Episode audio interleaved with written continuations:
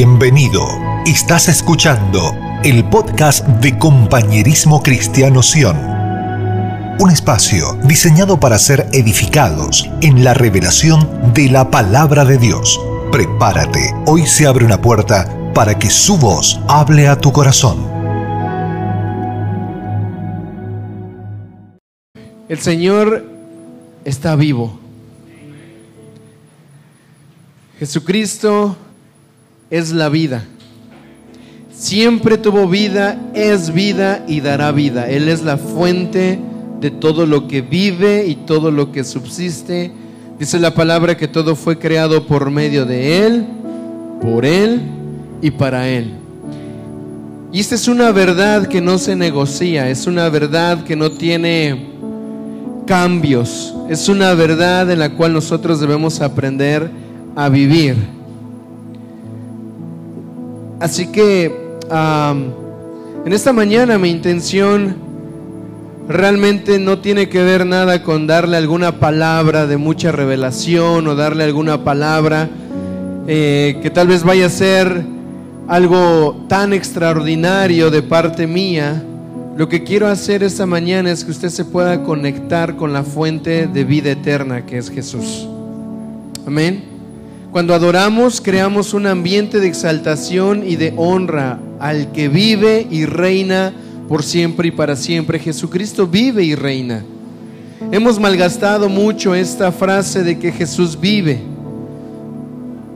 y no hemos comprendido la profundidad y el poder que tiene el hecho de que tengamos un Dios vivo un Dios que gobierna por encima de toda la creación, quien creó todo y por quien todas las cosas se sustentan. Y Él es Jesús.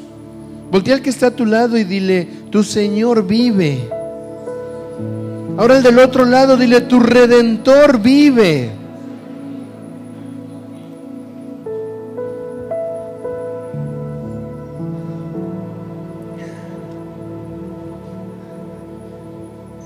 ¿Cuántos trajeron sus Biblias? ¿Sí? Vamos a abrir nuestras Biblias en el libro de Efesios, por favor.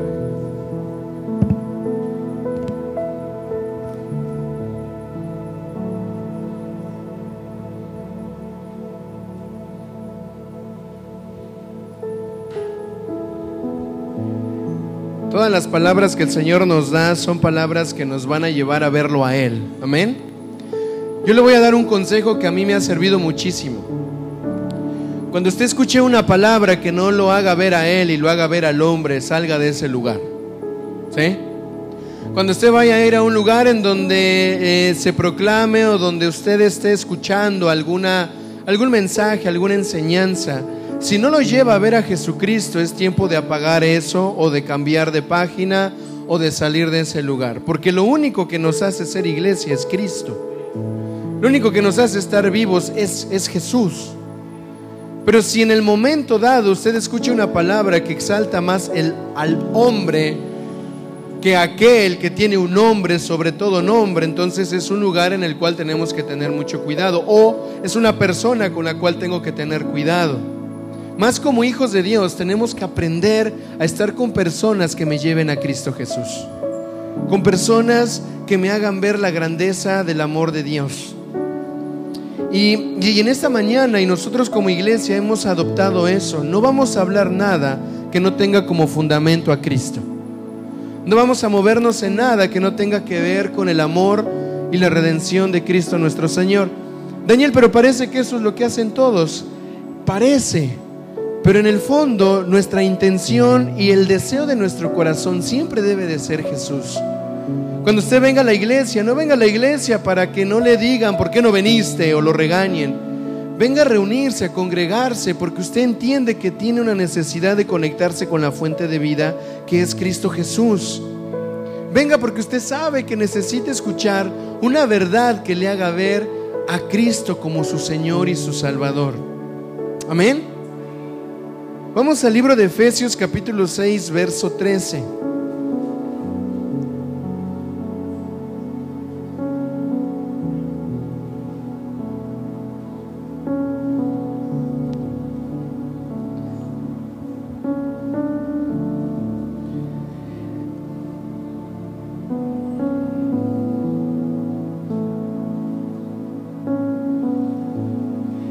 Dice Efesios 6:13, por tanto, tomad toda la armadura de Dios para que podáis resistir en el día malo y habiendo acabado todo, estar firmes.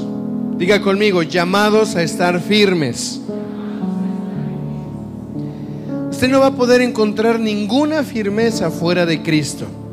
No va a poder encontrar, ni yo voy a poder encontrar un lugar más seguro que el amor de Jesús. No lo hay.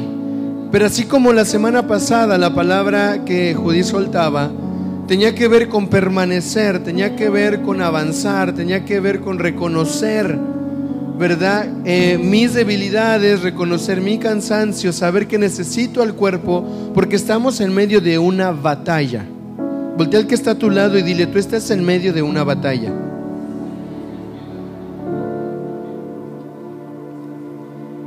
Una de las cosas que va a cambiar tu mentalidad como un hijo de Dios maduro, ¿dónde están los hijos maduros?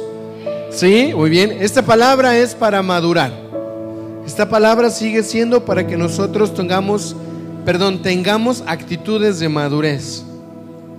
Cuando somos llamados a estar firmes es porque depende mucho del anhelo de tu corazón por permanecer firme en medio de una batalla. Es decir, la batalla de Cristo, Él ya la venció en la cruz, Él ya nos dio una victoria.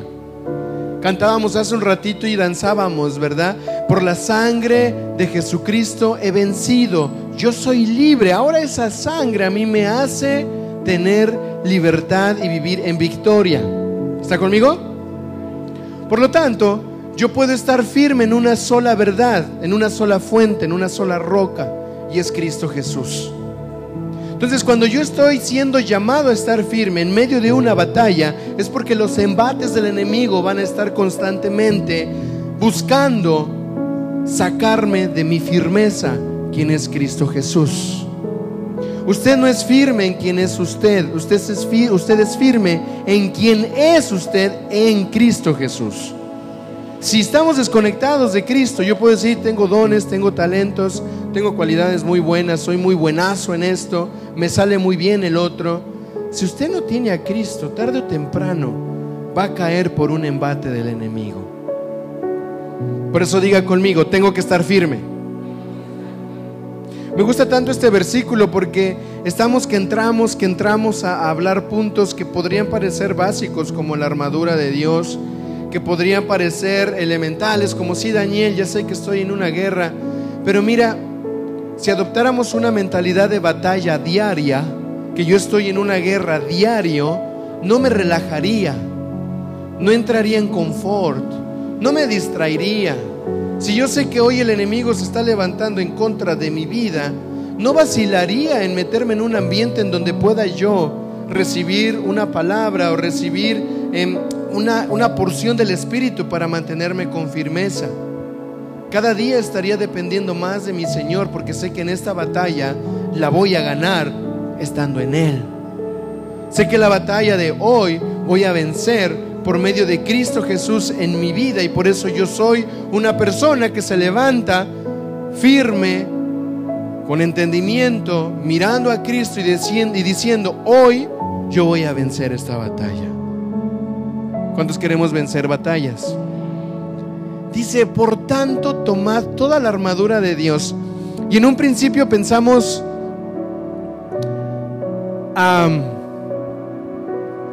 en estos seis, cinco, seis elementos de la armadura que más adelante Efesios va a decir.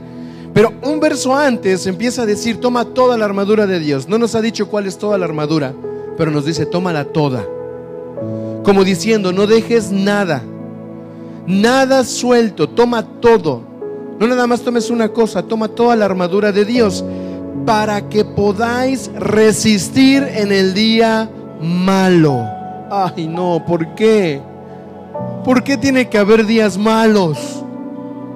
¿Qué no se supone que cuando yo vengo al Señor todo tiene que estar bonito, de color de rosa, muy lindo, no dolor, no pena? Sí, el Señor le ha prometido esto en Cristo por la eternidad, pero mientras usted esté en este plano terrenal, tiene batallas que librar en el día malo. Ahora, Yo he adoptado un pensamiento que le he dicho a, a mi familia, ¿saben qué? Hay cosas buenas y hay cosas mejores. Hay días buenos y hay días mejores. Daniel, pero hoy tuvimos un día malo. Pero fue bueno porque me dejó ver mi condición. Me dejó ver que necesito más del Señor. Me dejó ver que todavía eh, dependo de mí y no de Dios. Fue bueno. En el fondo lo que vemos como malo puede ser malo de acuerdo a lo que tú pienses que es malo. Pero cuando Dios está haciendo algo en tu vida y es difícil, es complicado, y tú lo leas como malo, tiene un fin bueno. Parece trabalenguas, ¿no? Aunque parezca malo para ti, todas las cosas cooperan para bien para aquellos a los cuales Dios ha llamado de acuerdo a su propósito. Y dice, y habiendo acabado todo, ¡ay! No nada más es la noticia de que vamos a tener días malos. Diga conmigo, un día se va a acabar todo. Un día esos días malos se van a acabar. No, usted no está con alegría, está como... Un día los días malos se van a acabar. Se va a acabar el día malo. Tengo la armadura. Estar, y luego dice, acabando todo esto, estar firmes. Cuando tú y yo tengamos un día malo, tengamos una batalla que enfrentar, cuando pase ese día malo, mantente firme. No te confíes, no te relajes. No digas, bueno, ya, ay, ayer ya pasó, ya vencí, ya, ya logré. Pero cada día tiene su propio afán, dijo Jesús. Cada día tiene algo que usted necesita aprender a enfrentar. Voltea al que está a tu lado y dile, como soldado de la fe, tienes que vencer tus batallas. Judita hablaba de algo muy especial la semana pasada, me, me dejó pensando mucho este tema de, de, Amalek y del, de la forma en cómo este espíritu se mueve para poder tumbar, terminar, eliminar al pueblo de Dios, pero cómo el pueblo de Dios primero tuvo una instrucción que ejecutar para que el pueblo venciera sobre Amalek. Tú y yo tenemos ya de antemano, di conmigo, de antemano. Ya de antemano el Señor ya nos proveyó de una armadura, nos proveyó de una fuente eterna, nos proveyó de una vida, nos preparó, nos equipó aún antes de que venga el día malo. antes de que venga el día malo, Él ya puso sobre nosotros una instrucción, un diseño. Dice la palabra que Él nos predestinó. Pero ¿qué pasa cuando una persona todavía no lo ve? Va a tener que luchar con estos embates porque no está reconociendo que ya el Señor le proveyó todo antes. ¿Y por qué no lo tengo? Por lo mismo que dice Efesios, toma toda la armadura. Si te está diciendo que tomes toda la armadura, es porque en algún momento la soltaste. Es porque tal vez la dejaste guardada en el almacén. La dejaste por ahí media arrumbada porque ese día no la necesitabas. Di conmigo, tengo que tomar la armadura. Cuando venga este día malo, cuando quiera venir a Malek, recuerda, ya Dios te proveyó de todo. Ya te dio todo. Mira, la armadura para mí es un plus. ¿eh? Si se entiende que es un plus? Cuando vas a comprar algo y te dicen, llévense este paquete y el plus es un premio más, ¿no? Que no es lo que tú querías. Esto pasa mucho en los cereales. Yo no sé por qué en los cereales, bueno, sí sé por qué. Por los niños, les gustan los cereales, ponen el cereal y le amarran un vasito con el muñequito de moda. ¿Verdad? Tú no quieres el vasito, tú quieres el cereal, pero el vasito viene como el, el plus, el extra. O vas a un colmado, ¿verdad? Y te dicen, bueno, mire, ¿sabe qué? Se lleva esta libra de arroz, pero le vamos a regalar un botecito de aceite. Oh, un plus. No quería aceite, pero vino incluido. Cuando venimos a Cristo, es lo que realmente necesitamos. Cuando venimos al Señor, lo que verdaderamente yo necesito es a Cristo. La armadura es un plus que le acompaña. Y que a pesar de ese plus, que tal vez no lo fui a buscar, aún Él me lo da porque sabe que en el proceso lo voy a necesitar. Perdóneme mi ejemplo, tal como necesita el vasito o el platito para el cereal, Así como necesita el aceitito para cocinar el arroz, usted necesita su armadura para vivir en Cristo. ¿Se me va entendiendo? ¿Sí? ¿Vamos bien? Entonces, sacude el que está a tu lado y dile, toma tu armadura.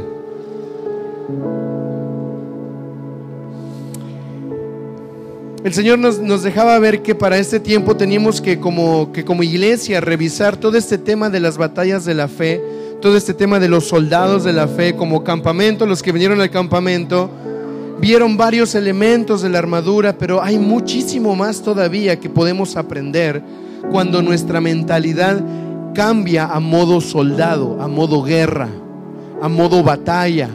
Y mire, no es que va a andar enojado todo el tiempo por si acaso, ¿verdad? ¿Y qué tienes? Ando modo batalla, ando modo guerra, estoy buscando a qué enemigo voy a... No, no, espérese, ¿verdad? Modo batalla es que usted no se confíe, que no suelte su armadura, que no se descuide de su fuente, que no empiece usted a mirar por otro lado y deje de mirar a Cristo.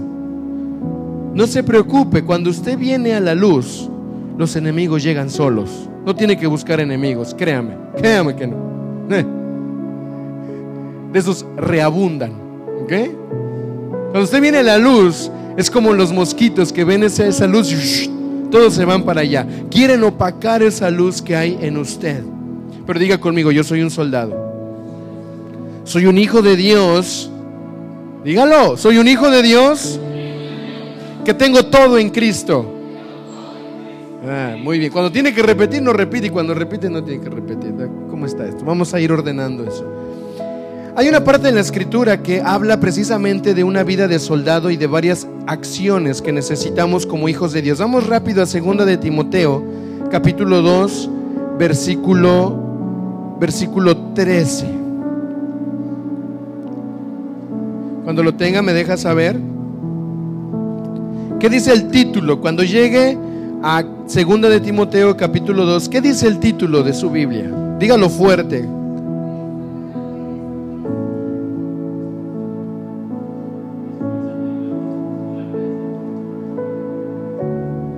Amén. Dos personas lo han encontrado.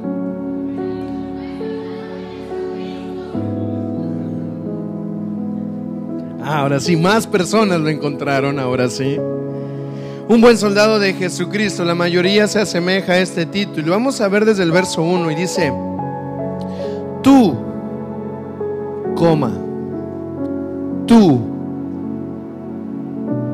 tú, empieza diciendo, hey, tú, tú. No, está diciendo, mira al de al lado, ese, haz, dice, tú. Ahora di conmigo, yo, yo, esta palabra es para ti. Está diciendo, Tú, pues, hijo mío, fortalécete en la gracia que hay en Cristo Jesús.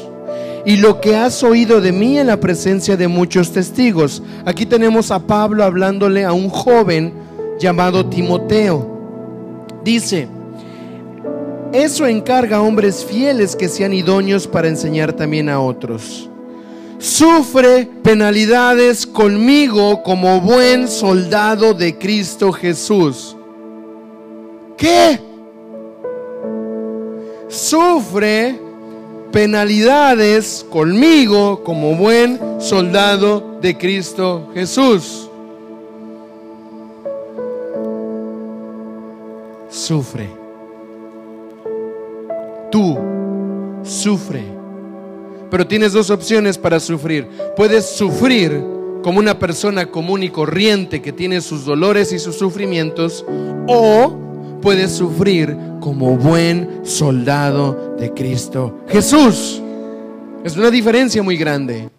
Porque cuando yo estoy sin Cristo, los dolores, los sufrimientos me van a llevar a pecado, me van a llevar a muerte. Pero cuando yo estoy en Jesús, como buen soldado, lo que sufro no lo sufro únicamente yo, lo peleo junto con Cristo Jesús. ¿Tú crees que la cruz no dolió? Yo se los he dicho varias veces, ¿crees que Jesús no sintió dolor cuando fue clavado en ese madero? O sea, ¿tú crees que Jesús no le dolió ver a sus discípulos esparcirse cuando vinieron a apresarlo? Di conmigo, sufrir como soldado es lo que tengo que hacer. Ahora, No se espante, no le estoy llevando a que, eh, que usted se conforme con sus sufrimientos. Tiene que ver qué sufrimiento está viniendo a su vida. Si es a causa de una batalla de la fe, sufra como buen soldado. Pero si va a sufrir por una tontera, una consecuencia que usted decidió por X o Y razón sin Cristo, aguántese. Pero si usted va a sufrir a causa de la batalla que tiene que, usted, que mantener para tener una vida plena, justa, llena en Jesucristo, sufra lo que tenga que sufrir. Sufra que sus amigos le dejen de hablar por ser cristiano. Pero usted es un soldado de la fe. Sufra porque su familia ya no lo invita como antes lo invitaba a casa, porque ahora usted habla del Evangelio. Sufra eso a causa de la buena batalla de la fe sufra que va a tener que agarrar y caminar más tiempo porque ni un motoconcho el Señor le permite subirse porque dice, no quiero que estés cerca de estas personas porque tú sabes cómo viven. Camine y sufra a causa de la batalla de la fe. Es un ejemplo. Sufra levantarse temprano para poder tomar la Biblia, leer un versículo y entrar en intimidad con su Señor sufra como buen soldado de la fe. ¿Entiende la diferencia de sufrimientos? Que no nada más un tema de voy a sufrir porque, ay, ¿qué te pasa? No, es que estoy sufriendo porque pues me, me divorcié. ¿Y por qué? No, pues no sé, ¿por qué? Eh, ¿Cómo que no sabes por qué? Y fuiste a la iglesia y seguiste caminando con... No, ya no. Ah, entonces sufre por... ¡Pip! Qué estás haciendo acá? Estoy peleando por mi matrimonio. Estoy buscando del Señor porque yo anhelo ver la presencia de Dios en mi familia. Y sabes qué, en la economía tenemos muchas batallas, pero sufro como buen soldado de la fe, porque no voy a perder el diseño de Dios sobre mi familia. ¿Sí, sí me entienden por dónde va esto? Tenemos batallas todos los días como hijos de Dios y tenemos que aprender a sufrir como buen soldado. Dice en el verso 4, ningún soldado en servicio activo se enreda en los negocios de la vida diaria, a fin de poder agradar al que lo reclutó como soldado. Y también el que compite como atleta, ah, como atleta, iba a decir como atleta, como atleta, no gana el premio, sino compite de acuerdo con las reglas. El labrador que trabaja debe de ser el primero en recibir su parte de los frutos. Considera lo que digo, pues, el Señor te dará entendimiento en todo. Di conmigo, el Señor me va a dar entendimiento en todo. Vamos, dilo otra vez, el Señor me va a dar entendimiento en todo.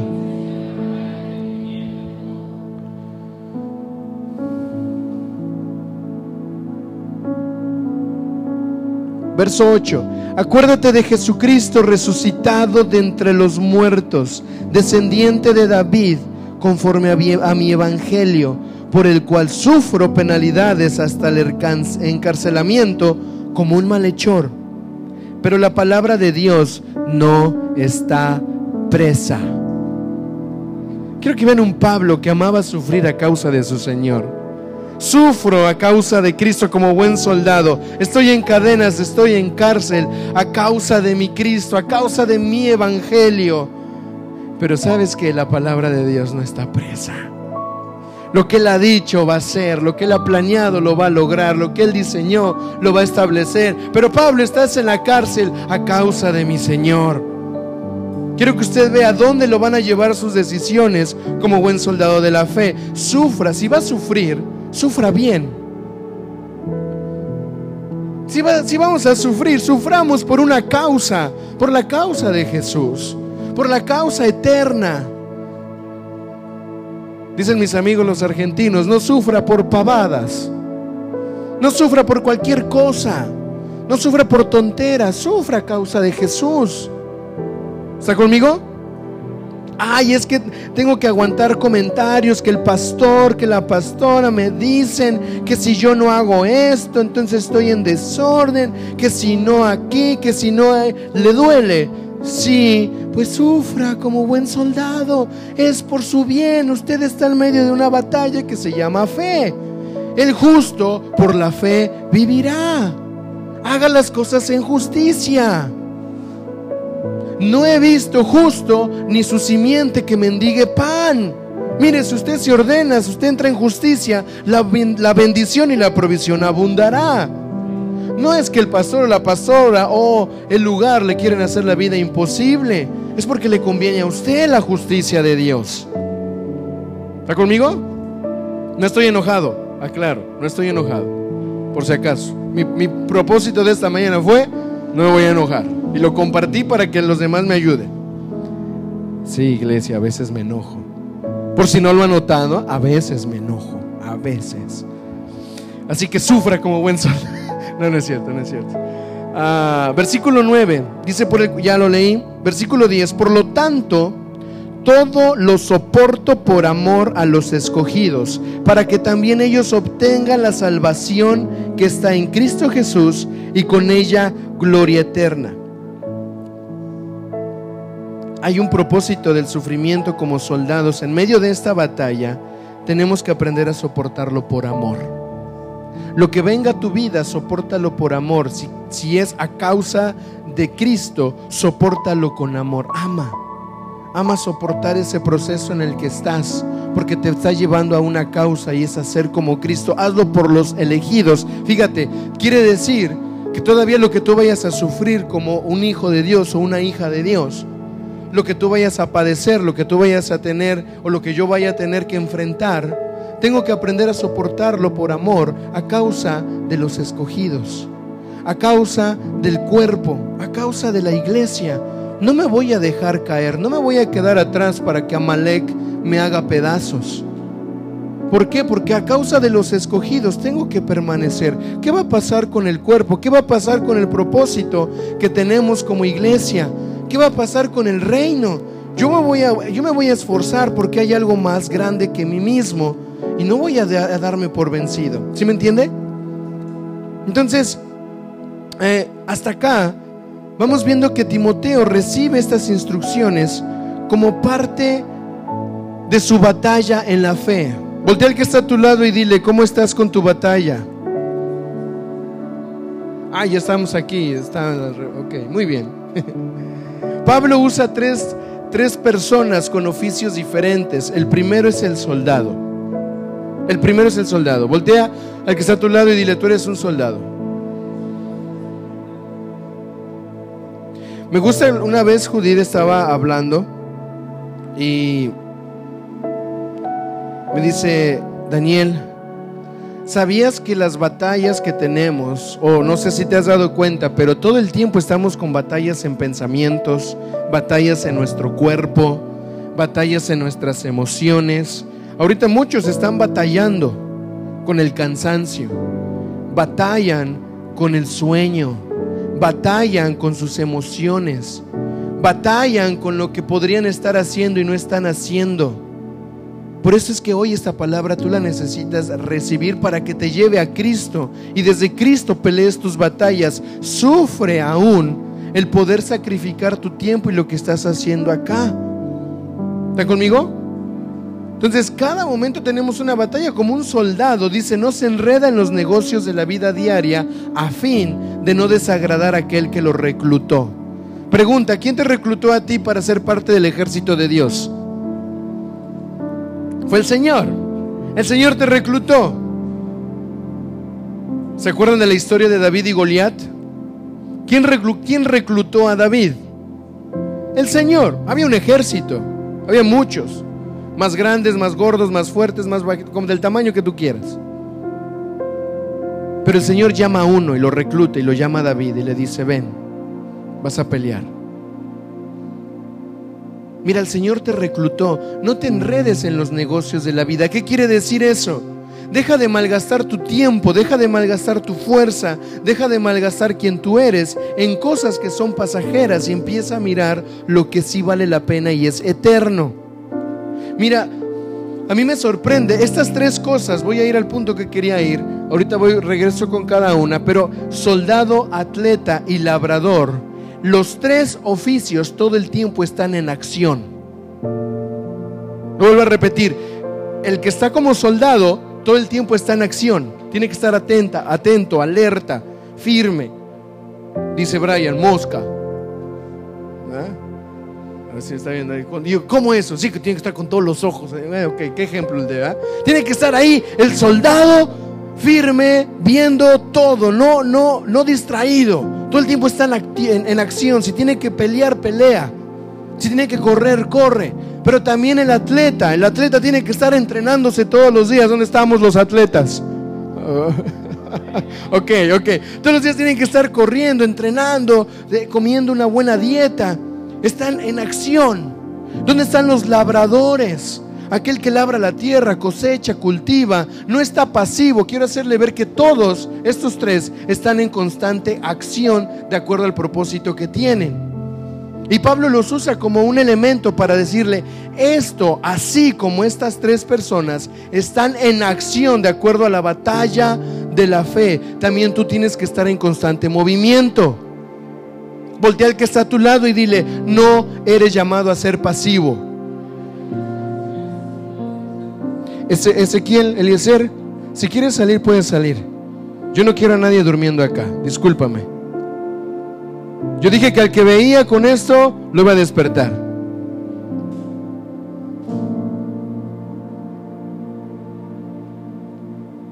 Estas tres cosas representan acción. ¿Está conmigo? Representan acción, actividad. Un soldado de la fe, un hijo de Dios, no puede quedarse pasivo ante los embates del enemigo. Tenemos que estar en constante movimiento para poder defender, para poder pelear, para poder ganar. Fíjate, Pablo dice, hey, un soldado no se va a distraer con asuntos de la vida, un atleta va a correr para ganar. Dile que está a tu lado, corre para ganar. Corre para ganar. ¿Cómo estás viviendo la vida? ¿Estás corriendo en la vida? ¿Para qué? para sobrevivir, para ver qué sale, para ver qué se mueve, para ver qué, qué, suerte te cae. Tú tienes que estar corriendo en la vida para ganar y tienes que ejercitarte constantemente en esto.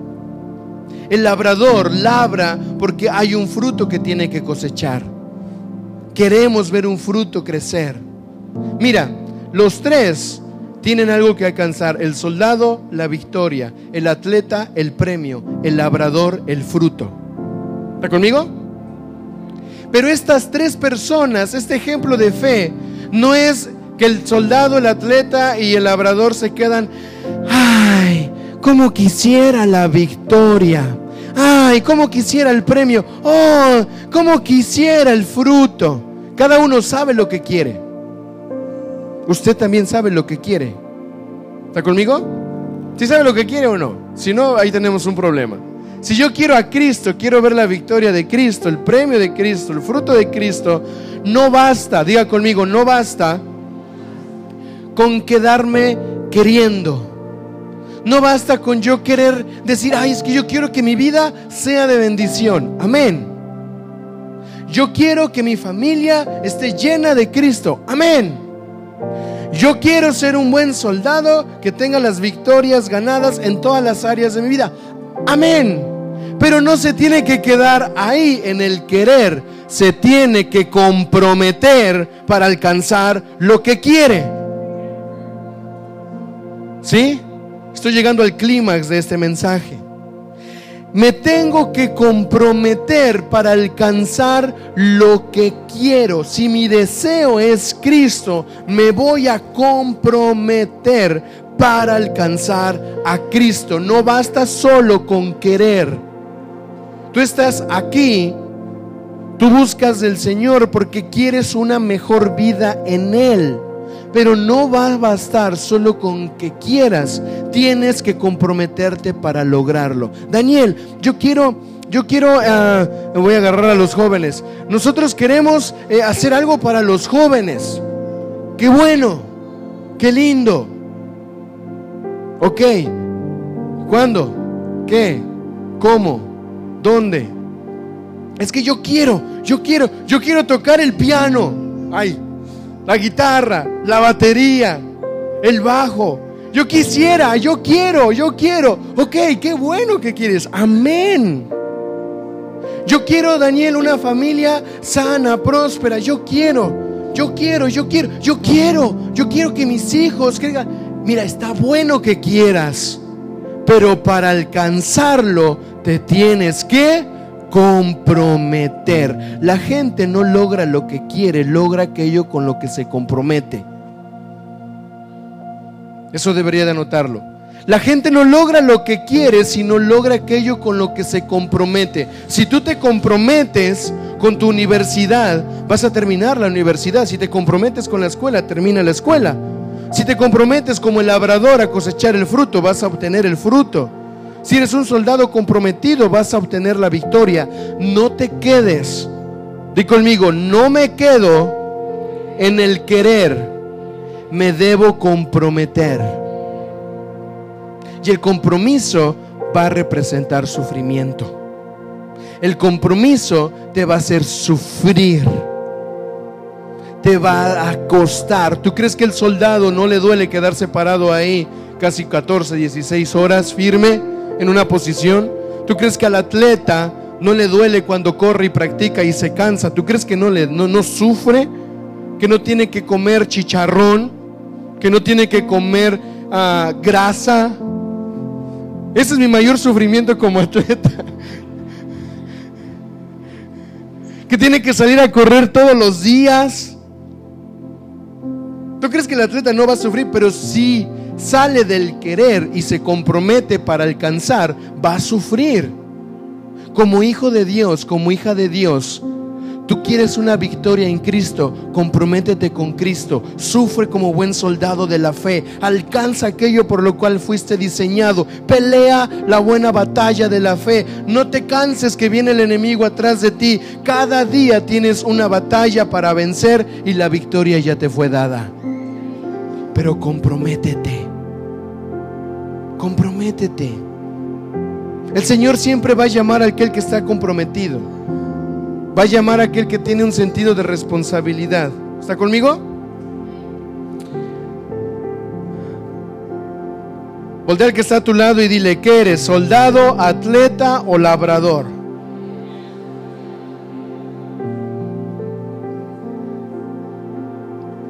¿Qué te respondió?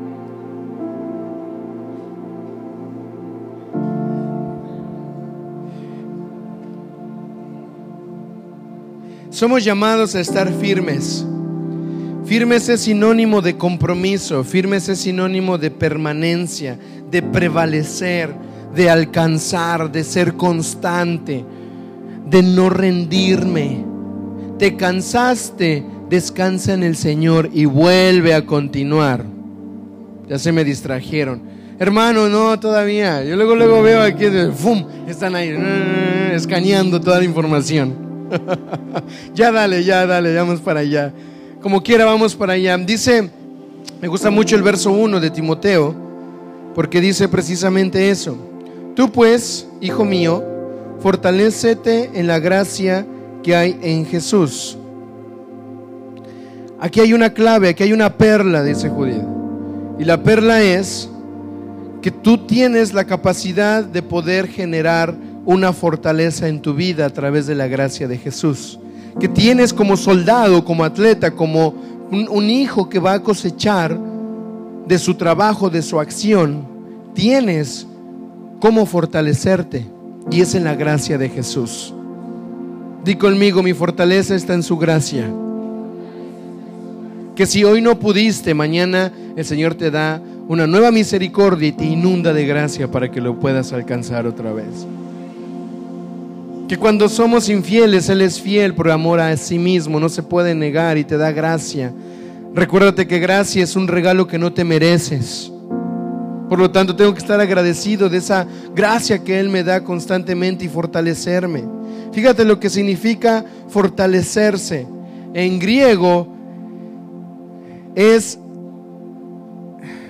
disculpe mi pronunciación, pero es como steneo, algo así. Si alguien ahí, saludos a todos los que están conectados online y ven la transmisión. Vamos a darles un aplauso a todos los que están conectados también ahí. No se crean, hay gente que ve y me escribe, me corrige, me aporta. Eh, bien, los amamos, hermanos. Eh, bien, dice que fortalecerse significa fuerza, propiamente fortalecer algo para que tenga movilidad.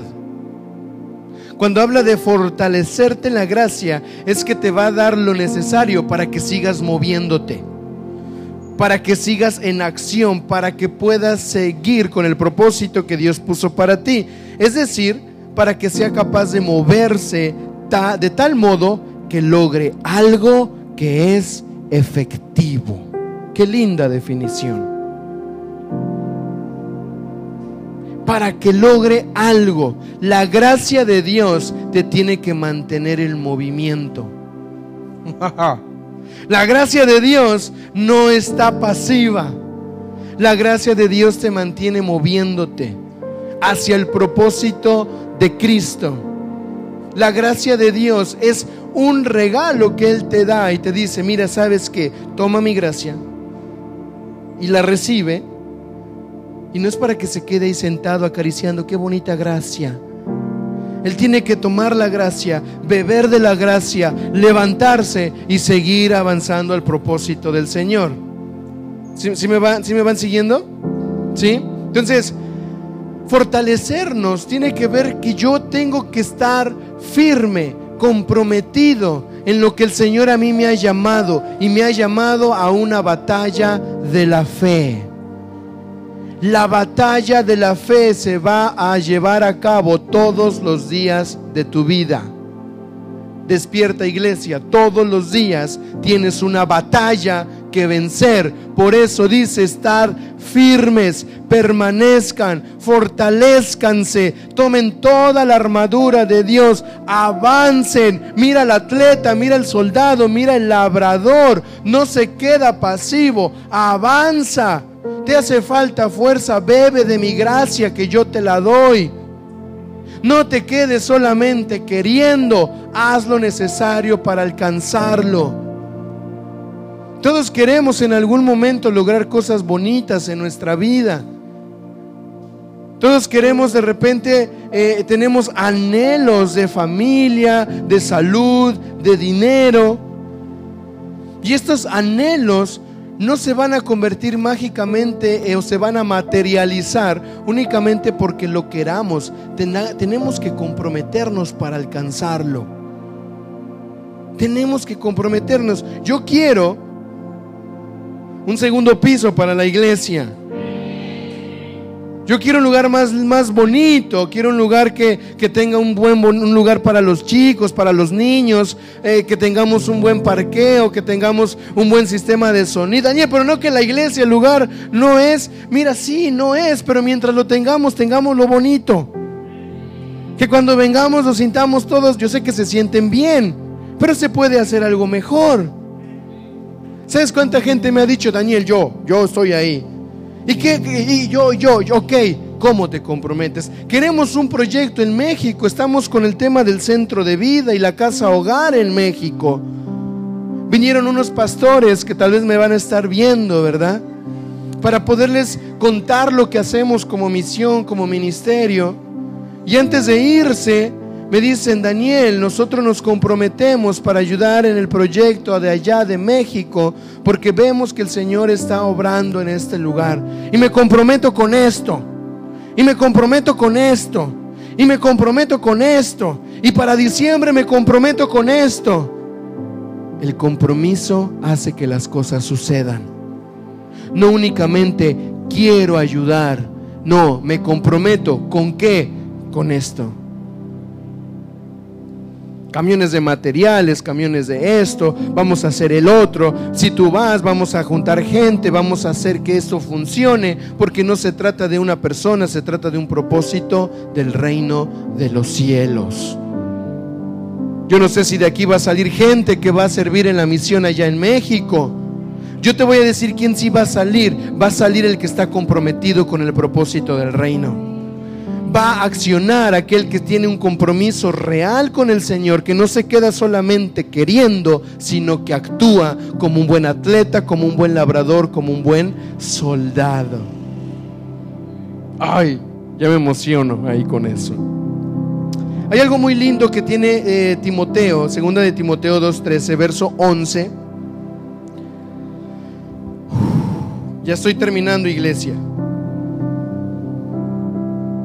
Ya voy, ya voy, ya voy, ya voy, chicos, ya voy.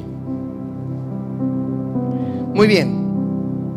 En el versículo 11 y 13 de 2 de Timoteo 2, dice algo muy, muy especial y yo espero que usted lo abrace, porque eso lo va a llevar a la fuente de lo que le estaba empezando a hablar en un inicio.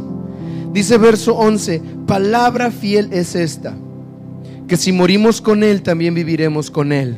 ¿Cuántos decimos amén? Que si perseveramos, también reinaremos con Él. ¿Cuántos dicen amén? Si le negamos, Él también nos negará. ¿Cuántos dicen amén? Mm. Si somos infieles, Él permanece fiel. ¿Cuántos decimos amén? ¿Se da cuenta cómo es?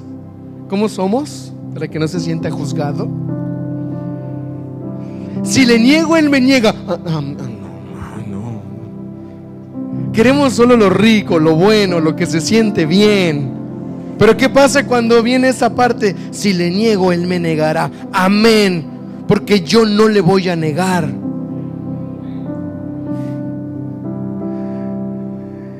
Si somos infieles, Él permanece fiel, pues no puede negarse a sí mismo. ¿Y cuando decimos amén? No se puede negar. Son cuatro cosas, cuatro palabras que dice que si morimos con Él, viviremos con Él. Si perseveramos, también reinaremos con Él. Diga perseverar. Un soldado persevera. Persevera en todas las batallas de su vida. Pasó algo muy interesante porque revisando esta palabra, ay Señor,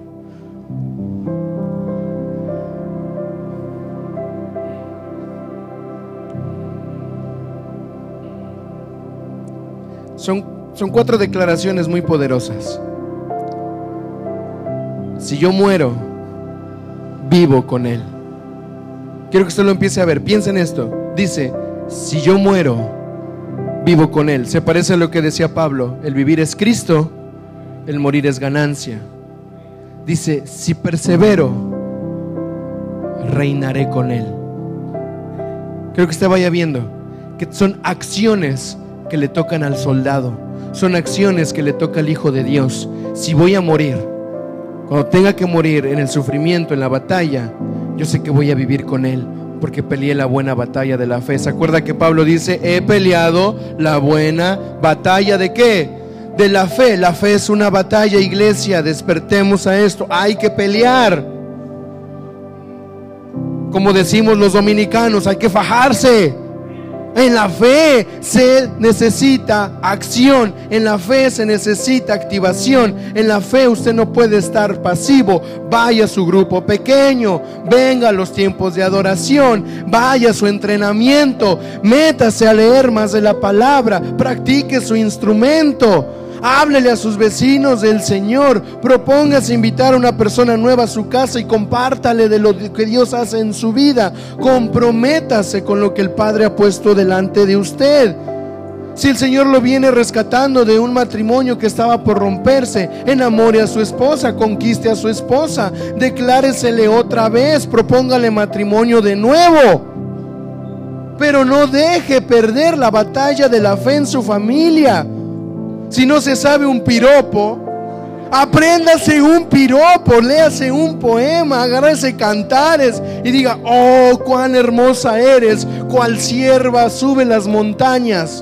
Mi amor, es que cuando tú subes a las alturas, tu visión de toda nuestra familia es de amor. Y me enamora que ames al Señor. ¿Qué sé? Yo estoy inventándome cualquier cosa pero pelee la buena batalla de la fe en su familia. Si usted viene de un asunto, eres un joven y tienes problemas con pensamientos, inmoralidades, has salido del rechazo, del abandono, comprométete con el Señor a decir, Padre, yo voy a hacer que lo que tú me has dado valga la pena. Me voy a esforzar, voy a honrar. Cuando tenga mi primer trabajo, te voy a dar las primicias. Cuando conozca a una chica, voy a orar primero porque mi corazón primero es para para ti. Cuando yo tenga un trabajo, yo voy a ser fiel, voy a ser... Yo puedo seguir.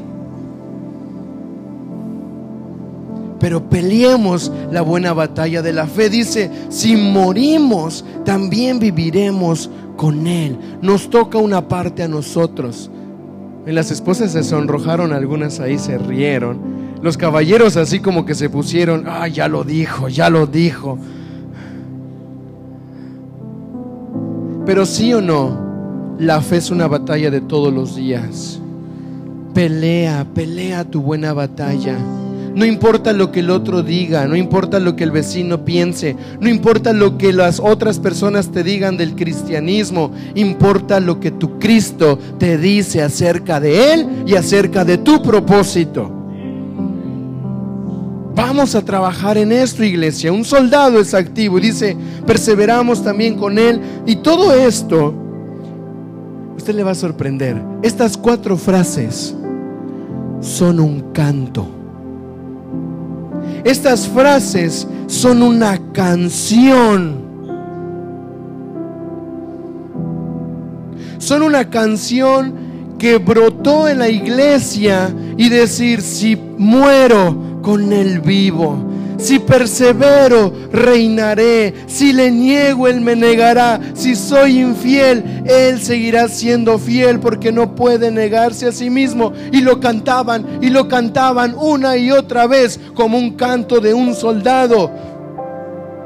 Somos soldados de la fe. Y repetían y repetían y repetían, si muero con Él, vivo con Él, si persevero con Él, reino con Él. Y era, le estoy poniendo unas notas muy raras, ¿verdad? Pero era un canto. Y le va a sorprender lo siguiente, este canto se cantaba, se cantó en Hechos 16, 25 como a medianoche Pablo y Silas oraban y cantaban himnos a Dios sufriendo la batalla de la fe. Pablo y Silas, encarcelados, decían, si voy a morir, vivo con Él. Y lo cantaban desde su corazón. ¿Por qué? Porque estaban comprometidos con la batalla de la fe. No estaban vencidos. Ellos estaban peleando y estaban adorando. Y dice que cuando ellos estaban cantando estos himnos, de repente se produjo un gran terremoto, de tal manera que los cimientos de la cárcel se sacudieron y al instante se abrieron las puertas y las cadenas de todos se soltaron.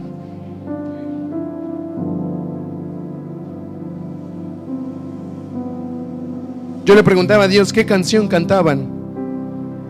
Si morimos con Él, viviremos con Él. Si perseveramos, también reinaremos con Él. Si le negamos, Él también nos negará. Si somos infieles, Él permanece fiel, pues no puede negarse a sí mismo. Ellos entendían dónde estaba su vida, comprometidos con Cristo, peleando la buena batalla de la fe. Pregunta, iglesia, ¿qué cantas cuando estás en ese proceso de sufrimiento, de angustia?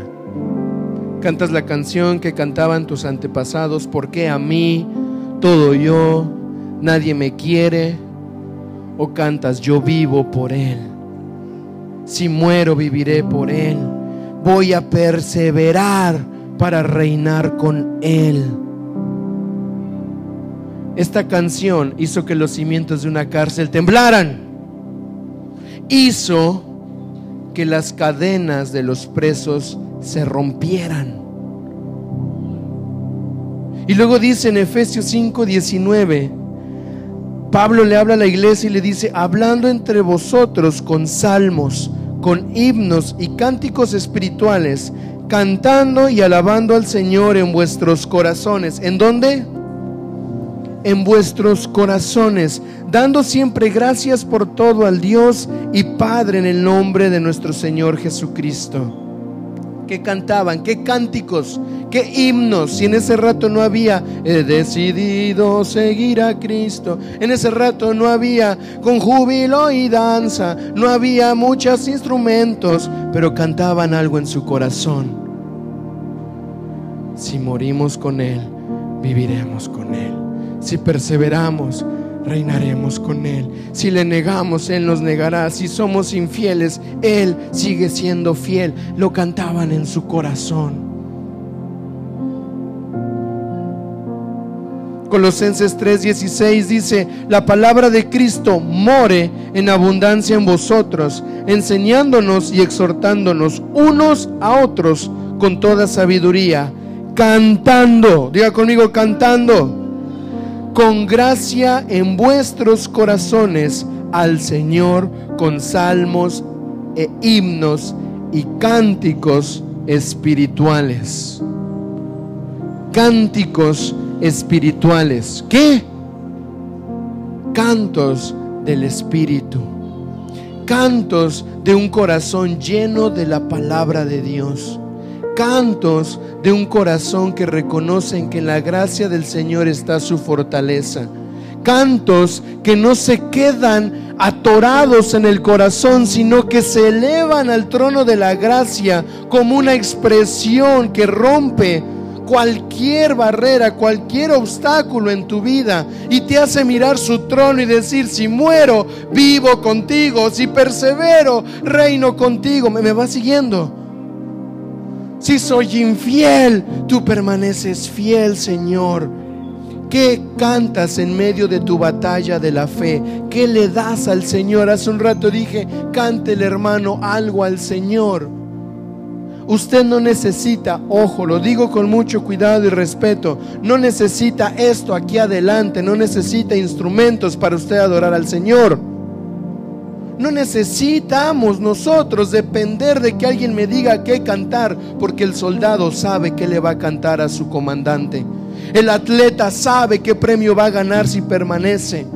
El agricultor sabe qué fruto va a levantar como primicia al Señor y decir, esto es tuyo, esta es mi alabanza, porque mi vida es tuya, a ti me debo por completo.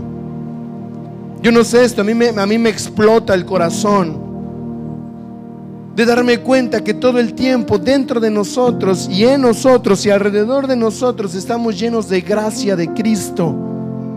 Nos dice, hey, ya párale de estar ahí mirando, eso sonó muy mexicano, ya, eh, deja de estar queriendo y no comprometiéndote en esta batalla que tú tienes que vencer. ¿Está conmigo? ¿Me va escuchando? ¿Está, ¿El Señor le está hablando? Mi única intención en esta mañana es que usted vuelva a esa fuente, vuelva a ese origen, vuelva usted a decir, ahí está mi firmeza.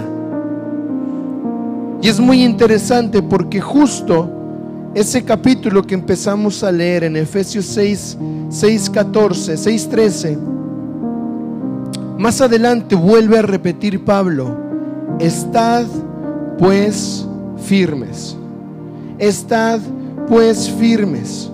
El primero decíamos, somos llamados a estar firmes, tomen toda la armadura para resistir el día malo y habiendo acabado, estar firmes. Y en el verso 14 empieza diciendo, estad pues firmes. Estad pues firmes. No desfallezca ni desmayezca su corazón. Estad pues firmes. Y hoy el Señor quiere, quiere hacernos ver esto, iglesia. Somos llamados a estar firmes. Antes de poderme poner toda la armadura, ese plus que yo le hablaba, primero tenemos que estar puestos de pie. Un soldado no se puede poner todo su uniforme, toda la armadura, estando pasivo, estando sentado, esperando que alguien más se lo ponga. Necesita accionar. Así que si usted quiere permanecer y estar firme, póngase de pie.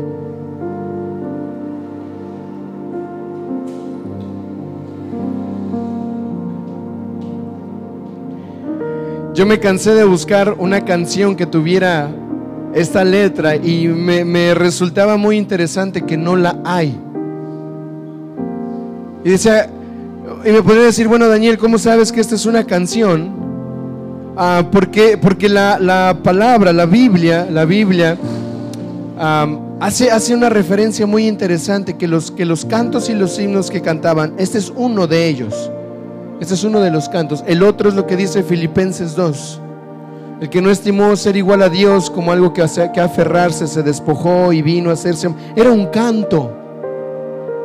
Ay, Daniel, pero ¿por qué cantamos tanto en la iglesia? Mira, nada más dos canciones. Oye, es que un soldado lo que hace es cantarle a su Señor. ¿Ha visto esos soldados que van marchando y van en esta generación? Usted es un soldado de la fe. Yo quiero llamar su atención a esto. En, el primer, en la primera parte de esta canción, en esta, de esta parte de la escritura de Timoteo 2.11 dice, palabra fiel es esta. Esta es la palabra fiel que el Señor quiere que tú abraces.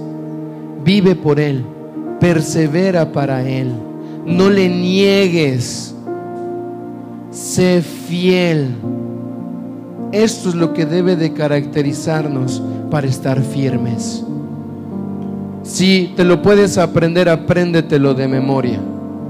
¿Y para qué te va a servir? Para estar firme. ¿Y para qué quiere estar firme? Para que pueda resistir los embates del diablo.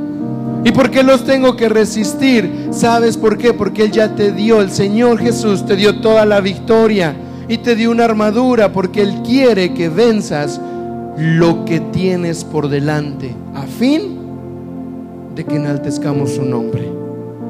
¿Está conmigo? ¿Queremos esto? ¿Puedo ver la mano de aquel que lo quiere? ¿Sí?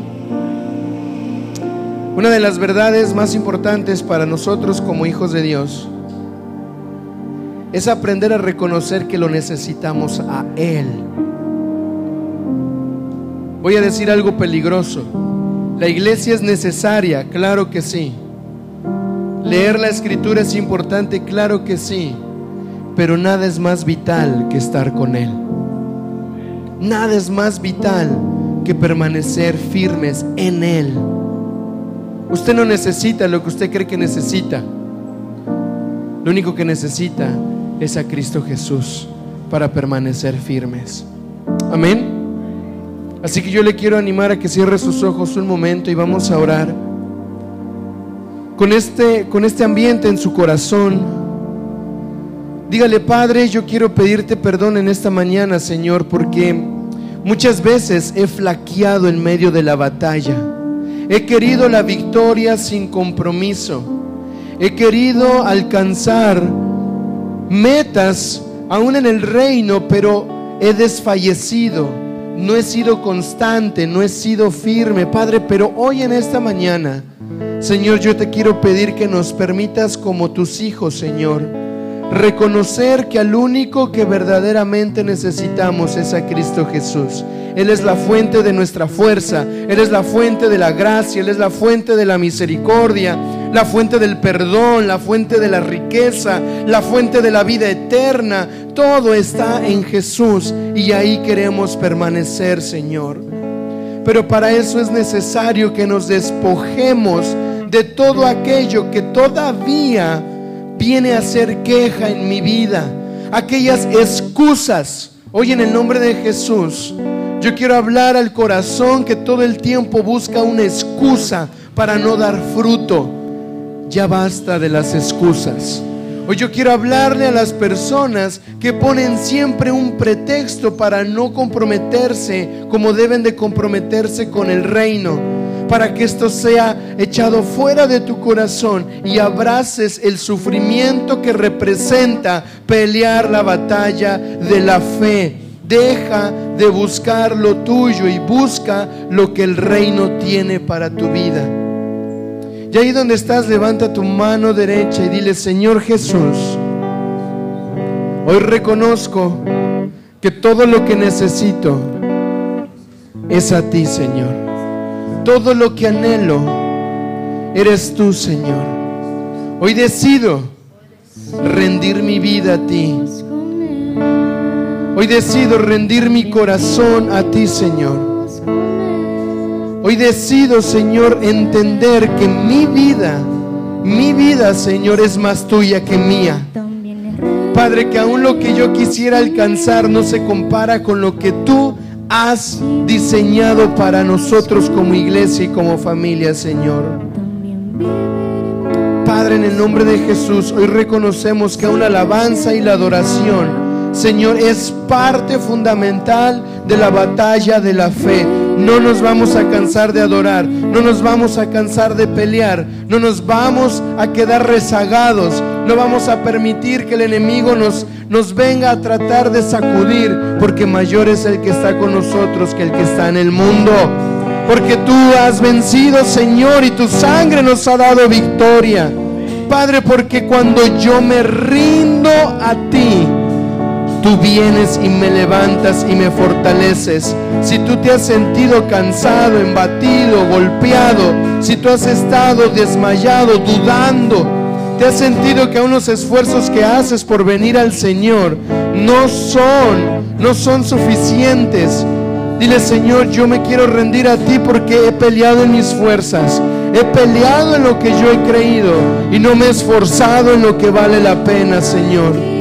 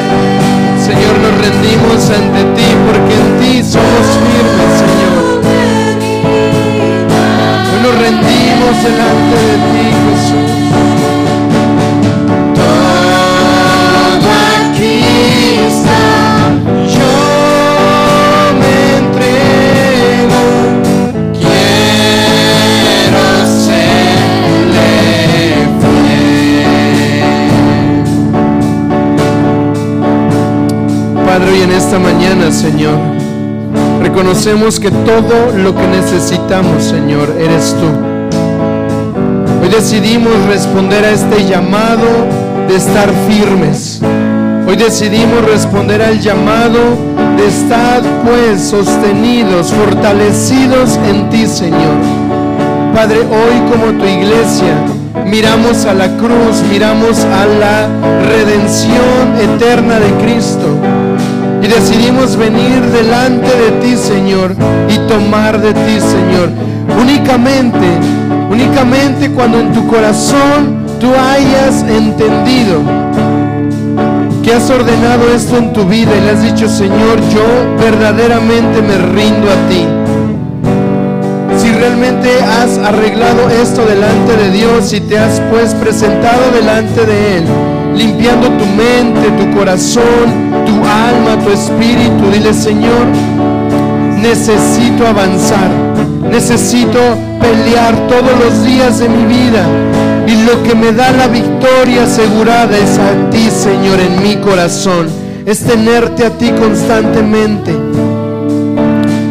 Si esto es algo que tú quieres hacer, vamos a hacer una acción profética de venir aquí adelante tomar un pedazo de pan, un poco de jugo de la vida y decirle, Señor, hoy me rindo a ti, que lo que me nutra no sea mi intelecto, no sea mi fuerza, no sea mi sabiduría, no sea el hombre, no sea una organización, no sea un esfuerzo, un esfuerzo humano, sino sea tu máximo y asombroso poder actuando en mi vida, Señor. Así que si usted quiere pasar y tomar un pedazo de pan y jugo, hágalo ahora en lo que estamos con esta canción, adorando al Señor, porque a Él es que nos rendimos. No nos rendimos al enemigo, no nos rendimos al cansancio, no nos rendimos a la prueba, no nos rendimos al proceso Solo a Cristo nos rendimos. Solo a Él.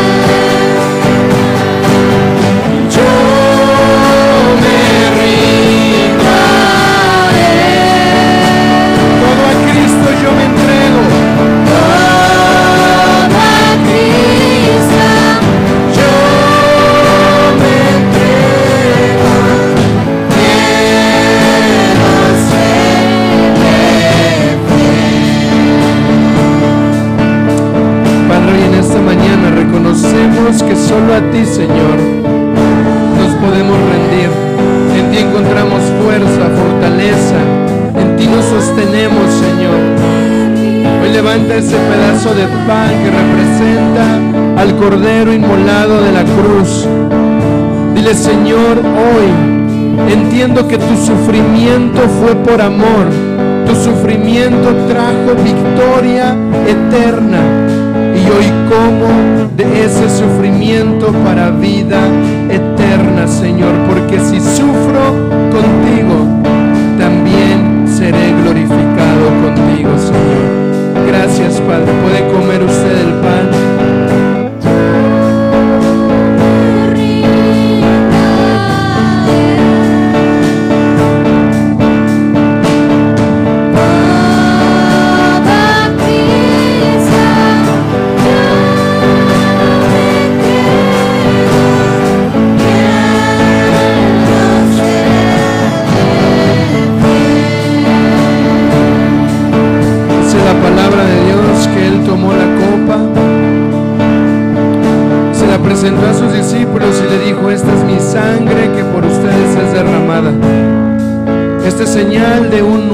Pacto.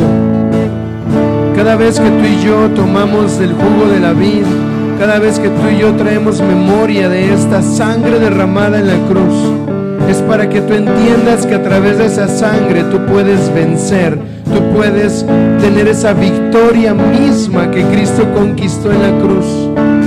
Padre, hoy en esta mañana, Señor, tomamos el jugo de la vid con honra y respeto y temor reverente delante de ti. Porque, Señor, entendemos que has hecho un nuevo pacto con nosotros. Señor, de que si morimos, viviremos con Él de que si permanecemos y prevalecemos, reinaremos con Él. De que si te negamos, también tú nos negarás. Y de que si somos infieles, el nuevo pacto de la gracia hace que tú sigas siendo fiel amor, Señor, a nosotros, por amor a tu nombre y porque no te puedes negar a ti mismo, Señor. Así que con este entendimiento toma esta copa y bebe de esa nueva oportunidad, esa gracia derramada. Acuérdate lo que la palabra decía. Fortalécete en el poder de la gracia de Cristo Jesús. Así que bebe de esta sangre del Cordero que te fortalece en el nombre de Jesús. Pueden tomar de la copa,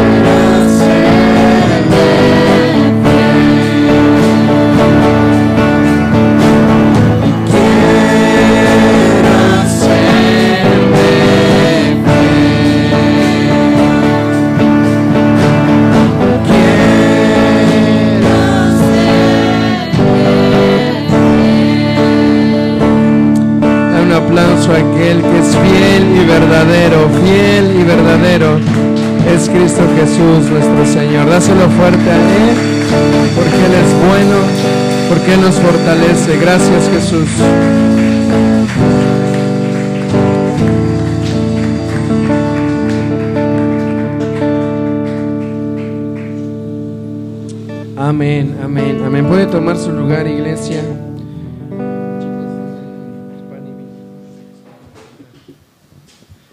Amén. ¿Cuántos decimos amén a esta palabra?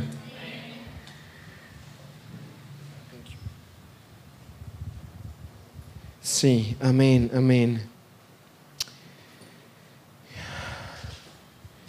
Yo le voy a motivar a que haga un ejercicio en estos días y es, es, poder volver a escuchar, a leer los versículos que hablamos, que tomamos.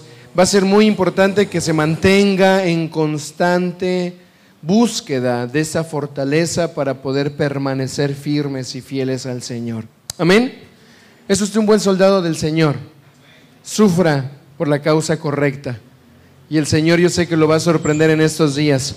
Pues bien, iglesia, en, esta, en este tiempo, pues simplemente queremos, ah, uno, recordarles que ah, los días domingos por la mañana, nosotros estamos aquí, o hay un grupo de, de, personas que están aquí desde las 8 de la mañana. Hay personas aquí que ya están limpiando, organizando, poniendo todo esto listo para que cuando usted pueda venir, usted pueda encontrar un ambiente y un espacio organizado. Pero normalmente a partir de las 9 de la mañana ya empezamos con un tiempo de lectura de la palabra, de oración, de intercesión eh, ahí está, todavía está transmitiendo los hermanos. Nos vemos pronto, hermanos, sean bendecidos. Entonces, ¿por qué les estoy comentando todo esto? Porque quiero motivarlos a que haga un sacrificio de llegar temprano. Hoy llegaron todo bien, hoy no hay boche, ¿verdad?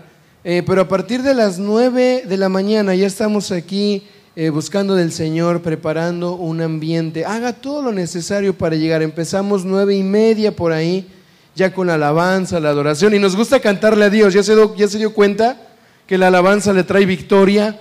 Que la alabanza le trae eh, salvación, hace temblar los cimientos de la tierra. ¿Por qué no pasar un buen rato adorando? Adoramos un montón, ¿verdad? Cantamos bastantes canciones, casi una hora por ahí más. Y Esto es muy lindo hacerlo como cuerpo, muy, muy lindo hacerlo en un ambiente de fe. Así que mi exhortación a usted, como buen soldado, que hace lo necesario, es que pueda llegar a buen tiempo el siguiente domingo. Amén. Los que están en entrenamiento, no falten a su entrenamiento. Vamos a continuar. Ya ha habido personas que se han acercado, que no han, que salieron por alguna razón, se están incorporando al nuevo grupo. Si es tu caso, acércate y vemos cómo podemos hacer para que te incorpores. ¿Y qué otra cosa más? Ah, los viernes seguimos quedando los viernes de adoración para que lo hagamos en casa. Y yo le voy a pedir que eh, terminemos este tiempo eh, tomando consideración los que somos padres con nuestros hijos. Los niños eh, van a estar recibiendo clases un domingo sí y un domingo no. Ajá, ¿sí? ¿Dónde están los padres? no, no, hay muchos, pero ahí estamos.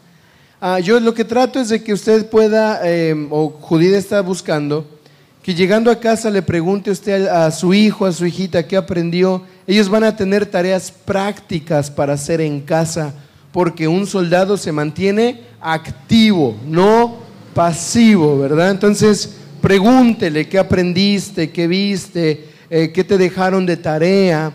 Estos son temas, los que ellos están viendo son temas que estamos viendo aquí, pero se les está dando modo niños, ¿sí? Entonces va a ser muy lindo porque a veces modo niños aprende uno más rápido. Ah, así que bueno, ya usted sabe. Y bueno, ah, vamos a ponernos de pie y vamos a orar para poder terminar este tiempo, sabiendo que el Señor es fiel. Y el Señor bendice a la obediencia de su casa y de su iglesia. Amén. Padre, en el nombre de Jesús, queremos darte gracias por todo lo bueno que tú has sido en esta mañana, Señor, en esta hora. Padre, eh, bendecimos tu nombre y te damos gracias porque hoy nos has llamado a permanecer firme, nos has llamado, Señor, Padre, a ser fortalecidos y en el nombre de Jesús sea tu Espíritu Santo dando fruto a esta palabra durante la semana, Señor. No queremos ser oidores olvidadizos. Líbranos de escuchar algo y no ponerlo en por tu palabra es Si lo que acabas de escuchar fue de bendición, te invitamos a compartirlo y que nos volvamos a encontrar en un nuevo podcast de Compañerismo Cristiano Sion. Hasta la próxima.